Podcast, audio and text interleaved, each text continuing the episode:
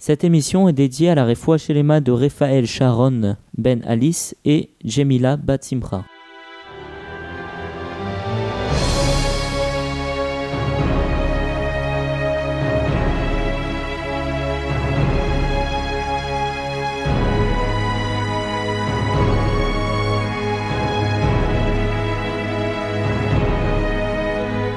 Précédemment, dans Vaïkra. Nous avons achevé le Sefer Vaïkra. Alors si ça c'est pas du journalisme total, je ne sais pas ce que c'est. Bienvenue sur rosédemiel.fr, c'est le 30e épisode de la paracha de la semaine. Nous démarrons le quatrième livre de la Torah, Bamidbar, le désert. On peut, on peut dire hein, que Bamidbar c'est le désert. Dans le désert. Dans le désert, c'est ça, c'est la traversée du désert. Ici Jonathan Debache et j'ai le plaisir cette fois d'enregistrer avec mes deux chroniqueurs vedettes, mes deux podcasteurs, mes deux podcasteurs, Olivier Chamoula Bonjour Jonathan, bonjour à tous. et Raphaël Benizri. Bonjour, bonjour. Eh bien, démarrons immédiatement cette traversée du désert qui démarre, ma foi, euh, un petit peu comme on l'avait laissé finalement. À savoir que, voilà, ça se passe deux ans après la sortie d'Égypte et Hachem va ordonner à Moshe de recenser les Bnei Israël. Et donc, il va falloir qu'il compte les, hommes de chaque tribu, sauf les descendants de Lévi. Et donc, on peut se poser la question de savoir pourquoi les Lévis ne sont pas comptés avec les autres tribus. Mais en fait, la réponse est simple. C'est dans la mesure où Hachem va les consacrer au montage et au démontage du Mishkan, ils vont avoir une place à part dans le peuple et on va pas du tout les compter de la même manière. C'est tout. Ils seront dénombrés, mais à part. Tu voulais poser une question, Raphaël? Alors moi, c'était juste par rapport au compte. Euh, donc on voit qu'ici, je crois, c'est la quatrième fois que Moshe va compter les béné Israël. Je n'ai pas recensé les recensements, mais c'est possible. Voilà. Et donc, euh, on voit que le passouk nous précise dans la Torah qu'Acher Tziva Hachem et Moshe vaïf kedem. Comme Hachem l'a ordonné, l'a ordonné à, a ordonné à Moshe, vaïf kedem, il appliqua, il, euh, compta les béné Israël. Donc, euh, question toute simple. Pourquoi nous préciser que Moshe a bien, a bel et bien compté les béné Israël alors que au début, on nous dit Vaikar Moshe Aaron et Moshe et Aaron ont pris, donc ils ont pris l'argent pour qui, ce qui va permettre de compter par la suite les Bnei Israël. Donc pourquoi cette précision là qui nous semble en plus nous préciser et Moshe compta bien les Bnei Israël. Donc en vérité, on répond que cette précision là vient nous indiquer que Moshe a compté les Bnei Israël parce qu'Hachem l'avait demandé, et uniquement parce qu'Hachem l'avait demandé. Parce qu'on aurait pu dire que Moshe, il aurait voulu sûrement compter les béné Israël pour recenser un peu tous les, tous les, tous les vivants, tous ceux qui sont là, et pour, être, pour avoir une idée un peu de la situation actuelle, voire pour les guerres éventuellement C'est le chef, il a besoin de savoir où il en est, c'est tout. voilà où en est sa puissance, etc. Comme toute euh, nation qui a besoin de recenser euh, constamment son armée. Et donc, euh, et donc là, en vérité, on nous dit non, c'est pas pour cette raison, c'est uniquement parce qu'Hachem lui a demandé, il a recensé les béné Israël. Et d'ailleurs, Moshe n'aurait pas besoin de compter les béné Israël pour euh, confirmer la puissance de la nation, parce qu'on sait très bien qu'Hachem est avec nous qu'on soit 3 ou 3 000 ou 3 millions, si Hachem est avec nous, si Hachem nous aide, on peut réussir. A- J'avais entendu euh, une petite explication sur le fait que ce soit la énième fois que Akadosh Baruch Hu, euh, recense les Bnei Israël. Pourquoi tant de fois? Ben, La raison est simple, c'est parce que c'est une preuve d'amour d'Hachem envers nous.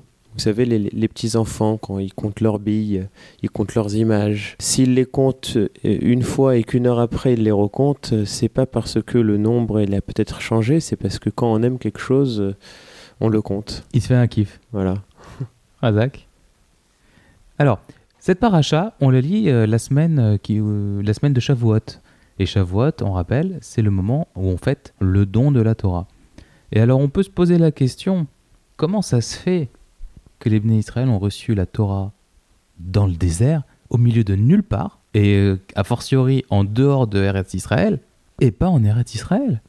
Après tout, ça fait des générations qu'on parle de cette terre sacrée que Hachem a promis à Abraham et à ses descendants, et au moment d'y aller, il n'y a plus personne. Il se passe quoi? Pourquoi? Alors, il y a une foultitude de commentaires par rapport à cette, euh, à ce- cette question. Tout le monde y va de, de son idée, tout le monde y va de, de son commentaire. Et euh, on va vous en donner quelques-uns qu'on a retenus.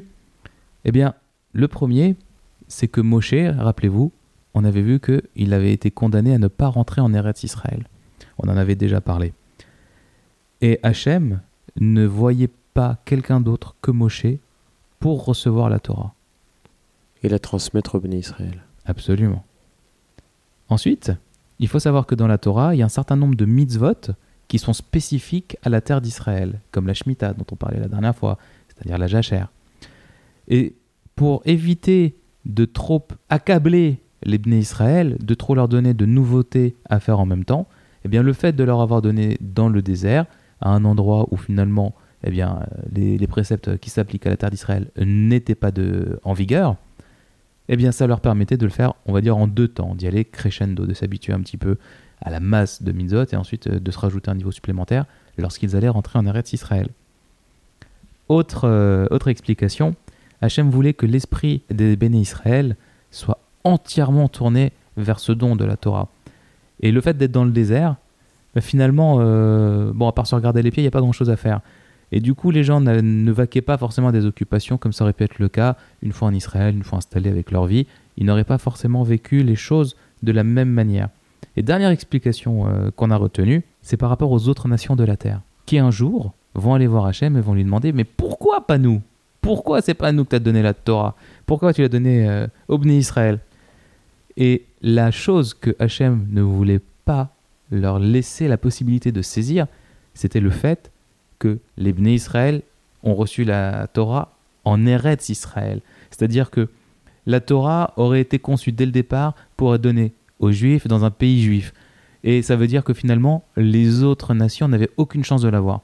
Là, c'était dans le désert. N'importe qui aurait pu aller. Personne ne réclamait ces terres. Et à partir de là, ils n'auront pas cet argument. Alors, on fait le décompte euh, des hommes euh, et on nomme des chefs de tribu. Alors, on dénombre de 32 200 à 74 600 personnes parmi, euh, parmi chaque tribu. C'est extrêmement variable.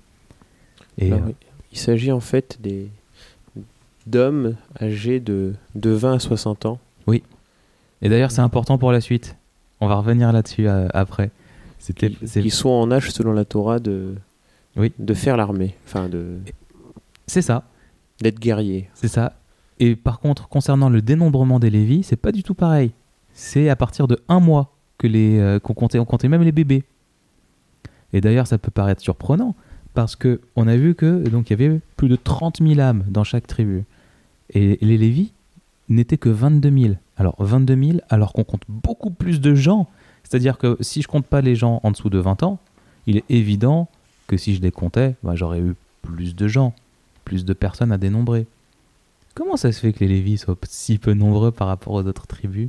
C'est quoi cette histoire? Eh bien en fait l'explication est très simple. Lorsque les Israël étaient en Égypte et qui subissaient l'esclavage des Égyptiens, plus ils étaient oppressés et plus Hachem faisait un miracle qui les faisait se, multiplier. Voilà, j'ai cherché le mot, merci Olivier. Pendant l'esclavage, les Lévi'im, la tribu de Lévi, était privilégiée dans le sens où elle n'était pas asservie et elle n'était pas maltraitée. Et donc finalement, ils ont reçu moins de brachot en termes de, euh, multiplication des gens, ce qui fait que à la sortie d'Égypte, eh ben, ils étaient simplement moins nombreux. C'est intéressant ce que tu dis parce que finalement c'est ce que dit le Ramban, Nachmanide, puisque donc il rapporte la même raison que toi, mais il insiste sur la notion, je crois, de Mida Kenegan Mida. Ça en ressort un peu de l'explication puisqu'on voit que Tu peux, tu peux traduire l'expression? Oui, donc Mida Kenegan Mida, c'est Mesure pour mesure. voilà mesure pour mesure, c'est-à-dire Hachem va se comporter à notre égard comme l'on se comporte à son égard. Les Égyptiens cherchaient absolument à réduire le taux de natalité des béné Israël. Donc ils cherchaient à réduire le nombre de béné Israël. Donc Hachem qu'a- qu'a- qu'a- qu'a-t-il fait? Il a tout simplement fait un miracle de telle sorte que le nombre de Béné Israël se multiplie à un nombre phénoménal. On dit que les femmes accouchaient par 5, 6. Et donc, euh, c'est totalement impressionnant et impensable. Et, Quoi. et C'est qu'elle faisait très des grossesses euh, à une vitesse euh, phénoménale. Exactement. Tout était facile. Donc Hachem a voulu montrer en quelque sorte à ses mitzrim, donc regardez, vous voulez réduire le nombre de béné Israël, et ben moi je vais le multiplier. De toute façon, c'est moi le patron, c'est moi qui décide. Exactement. Et ça. donc, euh, puisque les Lévim n'ont pas eu cette punition là de et cette, euh, cette volonté de la part des mitzrim de vouloir réduire le taux, leur taux de na- natalité, Hachem ne leur a pas appliqué le Nes. Finalement, ils ont été épargnés par, le, par la malédiction et donc par la bénédiction qui allait euh, pour la Exact. contrebalancer en même temps. Ça. Il n'y avait pas lieu de faire un Mida Kenegad Mida, mesure pour mesure. Oui, c'est un petit peu ça. Comme si euh, ils étaient partis demander des allocs alors qu'ils n'avaient pas de gosses. bon, allez, euh, on va pas dévier. Le, donc la question, on- pour revenir à notre question. Ah bah non, ça y est, on a répondu. C'est ça. On Ils a étaient répondu. moins parce que euh, Voilà. ils se sont moins multipliés.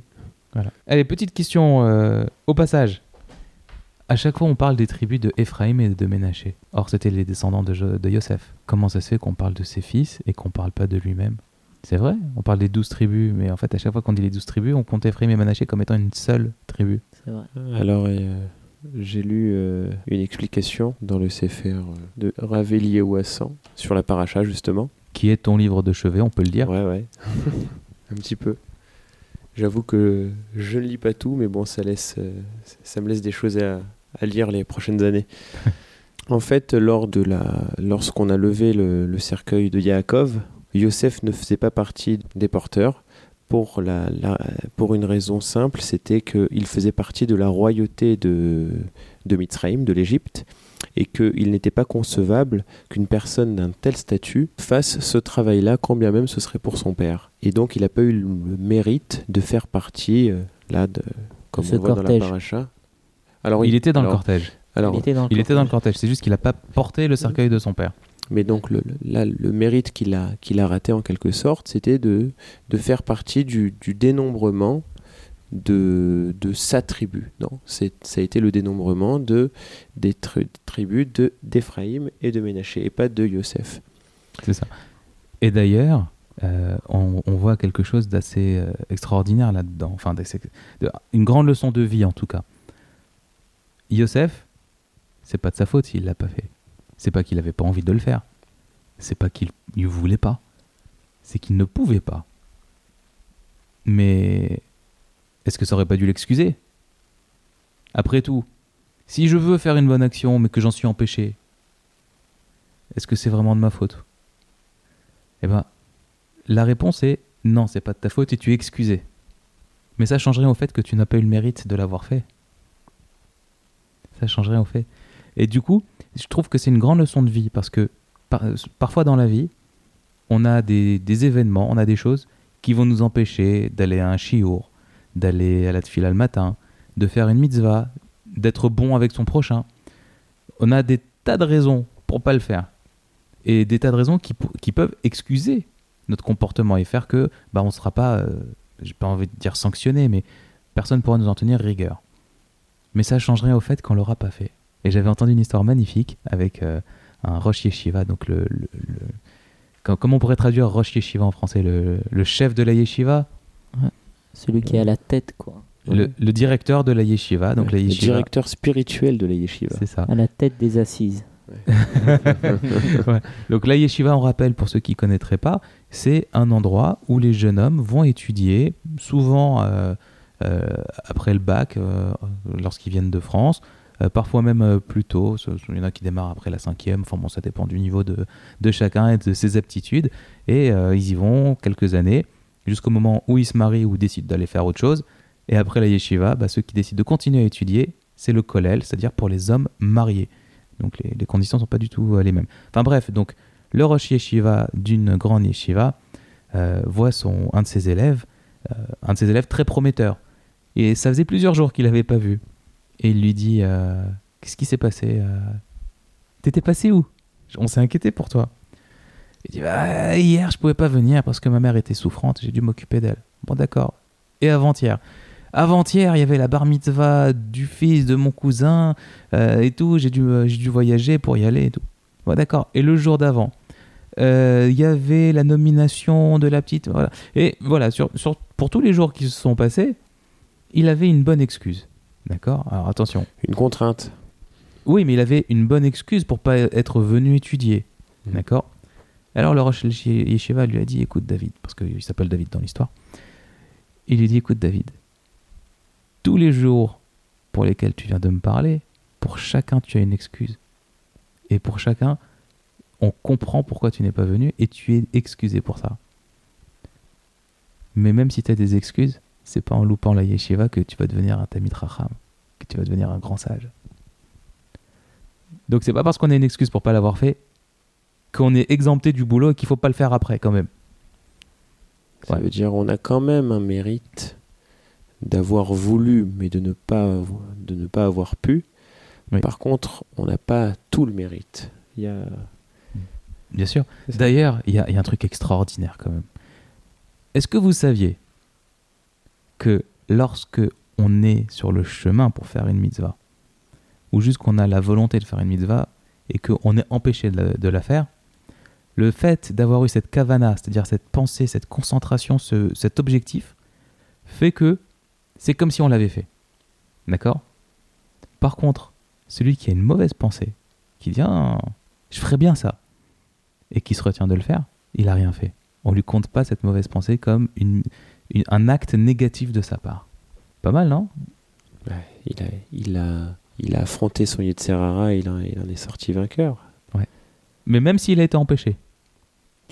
Heureusement, parce que c'est beaucoup plus facile de penser à faire peut-être de mauvais actes, puisqu'on sait c'est la nature de tout homme, la nature de tout homme est animée par le Yetzirara. Il naît avec ça jusqu'à 13 ans, c'est ce qu'il a, la seule chose qu'il anime, mais c'est qu'à partir de 13 ans, où il a le Yetziratov qui va le permettre de faire le bien. Mais il n'empêche que la nature profonde de l'homme tend vers, vers ce qui n'est pas forcément... Vers le chaos, Voilà, tu peux le dire.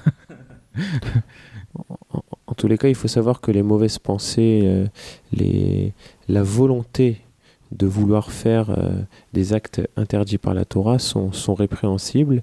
Et il faut savoir que les, les Chachamim nous, nous, nous enseignent que le meilleur moyen euh, d'éviter d'avoir de mauvaises pensées et des mauvaises intentions, c'est d'étudier la Torah. C'est sûr. Voilà. Ah, Je, je- je termine sur une petite histoire euh, et après on passera au sujet suivant. Euh, y a, je vous parle de ça il y, a, il y a quand même un certain nombre d'années. Aujourd'hui, je pense que la situation est un petit peu différente. Mais il y avait une, une célèbre pâte à tartiner au chocolat dont elle, elle était un coup sur la liste des produits autorisés, un coup elle n'y était plus. Après elle revenait, puis elle en ressortait. Et donc il y avait des gens qui disaient oui, c'est qu'une histoire de business, c'est n'importe quoi et tout. Et parmi mes connaissances, il y avait une personne qui faisait attention à ce qu'elle mangeait, d'accord? Qui faisait attention à sa cache-route, qui prenait pas n'importe quel produit, qui vérifiait, qui, voilà, qui, s'était mis à un certain niveau. Et un jour, euh, cette personne-là a eu un moment de faiblesse et elle s'est dit bon, c'est que des histoires, ces histoires de euh, pâte à tartiner au chocolat, euh, pas cachère, hein, on donne pas de marque. hein. Euh, c'est que d'une histoire de business. Et elle allait pour se servir. Vous me croyez, vous me croyez pas il y a un ustensile de la cuisine qui lui est tombé sur la main comme si euh, quelqu'un lui avait tapé sur la main genre non mange pas. C'est fou. C'est fou. Bon allez on passe à la suite. La descendance euh, d'Adam et Avihu. Non c'est pas Adam. Non oula, Nadab. je dis des bêtises. Nadab. allez on passe à la suite. La descendance d'Aaron et Moshe. On parle des fils d'Aaron et on dit mais c'est la descendance de Moshe. J'ai remarqué qu'on parle souvent d'eux. Hein. C'est-à-dire, euh, les dernières parachutes, on nous rappelle souvent un peu euh, leur mort, leur histoire. Oui, mais pas que. On parle aussi des autres enfants d'Aaron qui, eux, ne sont pas morts. Mm. Et alors, pourquoi est-ce qu'on dit les enfants d'Aaron et Moshe Que je sache, lorsqu'on parle des enfants d'Aaron et qu'on les nomme et qu'il n'y a que eux, pourquoi on parle de Moshe? En quoi c'est ses enfants? C'est leur oncle, c'est pas, pas leur père. Eh bien, en fait, on dit que lorsque on enseigne à quelqu'un, on devient comme son père. C'est ça. Vas-y, vas-y, termine. hein. Je fais du bruit avec euh, une bouteille à côté. c'est pour ça. Mais c'est bon, on peut dire aux auditeurs que tu es en train de faire du bruit en te tapant sur les joues pour faire un peu de, la mu- de Ouais. musique. Voilà, et donc c'est la raison pour laquelle eh bien, euh, Moshe a le mérite d'être nommé comme euh, finalement le père, enfin comme, comme, euh, l'aïeul des enfants d'Aaron, puisque c'est lui qui a fait leur éducation, c'est enfin leur éducation, c'est lui qui les a initiés à la Torah, À la Torah. et au mitzvot. Si bien que dans la Gemara, il y a certaines euh, discussions là, dans le Talmud euh, sur euh, le respect qu'on devrait avoir en- envers son père, envers son rave, les différences de niveau. euh, et si bien que on se rend compte à quel point on doit avoir un certain respect euh, envers son rave. Son rave, c'est euh, Complètement. La, la- la personne qui nous aurait appris des- la Torah, donné des enseignements sur la Torah. Bien sûr. Et bah, en parlant de justement des, des enfants d'Aaron, Nadav et Avihu, dans la Torah, il y a marqué qu'ils sont morts parce qu'ils n'avaient pas d'enfants. Et il y a dans la Torah, d'une manière générale, une distinction qui est faite lorsque des, des gens euh, meurent. Des fois, on dit qu'ils sont morts, et des fois, on dit qu'ils reposent. Et en fait, on se rend compte de quoi? Eh bien, reposer, c'est pour les gens qui ont des enfants. Et mort, c'est pour les gens qui n'ont pas d'enfants. Et en fait, il y a deux explications à ça. La première explication, c'est que celui qui a des enfants, finalement, il reste une trace de son passage sur Terre, il reste, il reste une trace de sa vie. Finalement, sa vie n'est pas terminée puisqu'elle va se prolonger dans celle de ses enfants. Et l'autre explication, c'est qu'en fait, il faut le lire à l'envers. Nadav et Avihu n'avaient pas d'enfants. Du coup, personne n'avait besoin d'eux pour faire leur éducation, pour grandir, pour subvenir à leurs besoins. Et il semblerait que s'ils avaient eu des enfants, ces enfants auraient eu besoin d'eux, et ils ne seraient pas morts, Malgré leurs fautes. malgré leurs fautes. C'est une des explications. Alors ça ne veut pas dire que euh, il y a que des gens euh, qui n'ont pas d'enfants euh, qui meurent. hein. Attention, on n'est on n'est pas en train de généraliser. On est en train de parler d'un cas bien particulier. Mais dans leur cas, eh bien, ça les aurait sauvés. C'est incroyable. Intéressant. Tes Ça, c'est- enfants ont besoin de toi, donc Hachem va te laisser auprès d'eux. C'est vrai que dans, le, dans, dans un même pasouk là, de la paracha, on dit que Nadav et Avihu sont morts et ils n'avaient pas c'est- cette histoire de. Le fait qu'ils n'avaient pas d'enfants n'a rien à voir avec leur mort. En fait, si. Eh ben en fait, si, ça a Ouais, tout à voir. ça. Et toi qui as emmené tes enfants au Playmobil euh, cet après-midi, est-ce que tu aurais cru possible que quelqu'un te dise bah, finalement les enfants ils rallongent la vie? C'est sûr que si j'avais si j'avais pas d'enfants, j'aurais pas été au Playmobil. hein. Donc euh, j'aurais eu une autre vie. Très bien.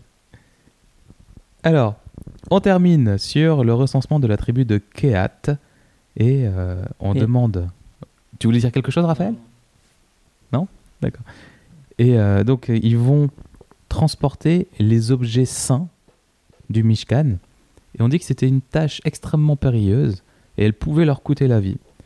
Et on les a recensés, et la Torah a cette, euh, cette phrase pour terminer, afin qu'ils vivent au lieu de mourir. Et bien voilà, c'est tout pour cette semaine. C'était le 30e épisode, on espère que ça vous a plu. On vous donne rendez-vous la semaine prochaine. On vous rappelle que vous pouvez écouter ce podcast sur www.rosédemiel.fr tout attaché, sans accent. Vous pouvez également nous retrouver sur YouTube, sur iTunes. Cherchez-nous, on est là. On est également sur Facebook. Raphaël fait un travail formidable pour euh, faire connaître euh, euh, notre action. Et je l'en remercie de la part de tout le monde. Merci. je voulais juste préciser, voilà, aujourd'hui, on, on vient de créer notre groupe Rosé de Miel. Donc, ce qui est pratique dans le groupe, c'est que le nombre de membres peut vite augmenter, doubler, tripler. Il peut aller très vite. Ça dépend juste euh, de, la partition, euh, de la participation des membres eux-mêmes. Donc, euh, j'invite tous ceux qui voudraient participer à la mitzvah, en quelque sorte, à vouloir propager les enseignements de la Torah à contribuer en invitant des amis, en ajoutant leurs propres amis dans notre groupe afin que qu'un maximum de personnes puissent profiter de la paracha de la semaine. Voilà. Je vais te, je vais te paraphraser. Si vous aimez Rosé de Miel, eh bien, inscrivez-vous dans le groupe et faites-le savoir à un maximum de gens autour de vous pour que eux-mêmes puissent le découvrir. On vous remercie pour votre fidélité, pour votre écoute, pour vos, pour vos feedbacks. Euh, N'hésitez pas si vous avez des questions à nous poser. Eh bien, on sera très heureux d'essayer d'y répondre. Et puis on va pas, on va pas se quitter sans vous souhaiter euh, de bonnes fêtes de Shavuot. Raksamear. Bien sûr, Raksameach. N'abusez pas du gâteau au fromage.